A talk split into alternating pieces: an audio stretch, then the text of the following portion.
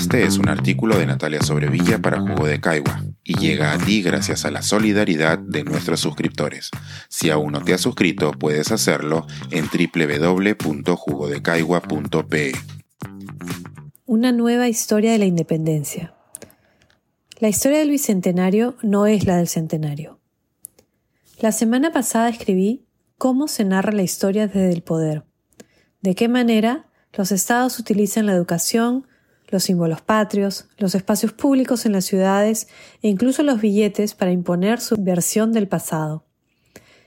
Esta semana, al contrario, mi reflexión se aproxima a la historia desde los márgenes, desde los espacios de menos poder, desde las minorías. Mi interés se halla en que encontremos narrativas alternativas inscritas en una gran variedad de formatos. Uno de los primeros espacios desde donde se narra la historia alternativa es en casa, a partir de los recuerdos familiares. Las historias de nuestros padres y abuelos, que pasan de generación en generación, son parte de un legado que muchas veces se enfrenta a la historia oficial. Con el tiempo, algunas de estas versiones pueden llegar a trascender y ayudan a crear narrativas alternativas que pueden, incluso, cuestionar las verdades establecidas. Tradicionalmente la historia ha sido contada por los vencedores, que formaron el recuerdo desde su perspectiva triunfante. Pero como escribir historia es un acto político, el punto de vista que se tome puede cambiar. Los historiadores profesionales nos dedicamos en gran medida a buscar nuevas formas de entender el pasado, y desde hace algunas décadas el énfasis de algunos ha estado en buscar las voces que muchas veces han sido silenciadas. Hay diferentes maneras de hacerlo. Una es apelar a la historia oral, con la ambición de escuchar a esas voces acalladas.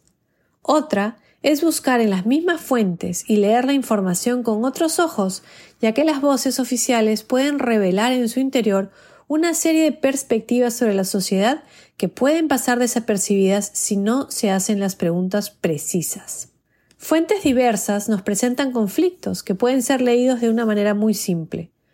Una de las personas es más poderosa que la otra, pero una lectura más minuciosa nos puede revelar cómo se ejerce ese poder, cómo la persona que tiene menos poder puede expresar su descontento con esa realidad de maneras sutiles, pero no por ello menos importantes, así como sus posibilidades de enfrentarla. Los detalles pueden ser reveladores. Algo de esto se puede ver en la pequeña viñeta que leí en el diario El Comercio de 1845.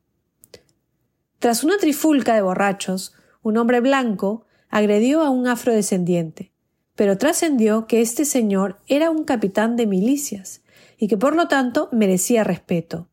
El hombre blanco arguyó que sin su uniforme él había agredido a quien no era más que un negro. Podríamos dejar la anécdota ahí, o podríamos ver cómo la participación en la milicia le otorgaba a alguien con menos poder una posibilidad de mejorar su situación, pero que esto solo se mantenía si usaba el uniforme. Sin el poder simbólico que le otorgaba, volvía a ser nada más que un negro.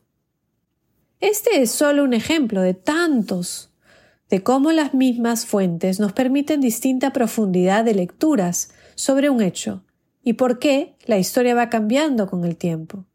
Si bien los hechos en sí pueden no variar, nuestra lectura de ellos cambia. Lo que en el pasado podía parecernos bastante aceptable y normal, después de algunos años puede considerarse inaceptable. La interpretación de los hechos del pasado cambia, no porque los hechos sean diferentes, sino porque las preguntas que le hacemos al pasado son otras. Nosotros y el espacio que habitamos somos los que hemos sufrido una transformación. Esto es lo que ocurre con las historias, que algunos llaman subalternas, cuando nos llevan a interpretar el pasado ya no desde el poder, sino desde los mismos protagonistas. Lo que vemos cobra otro cariz. Algo de ello está ocurriendo en este bicentenario. No tenemos ya una historia triunfante de héroes y villanos, no tenemos un Estado monolítico que nos cuenta la historia solamente desde Lima. Ahora queremos oír otras voces, saber cómo participaron las mujeres, los grupos indígenas, los afrodescendientes. Somos nosotros los que hemos cambiado como sociedad, y es por ello que podemos hacernos estas nuevas preguntas.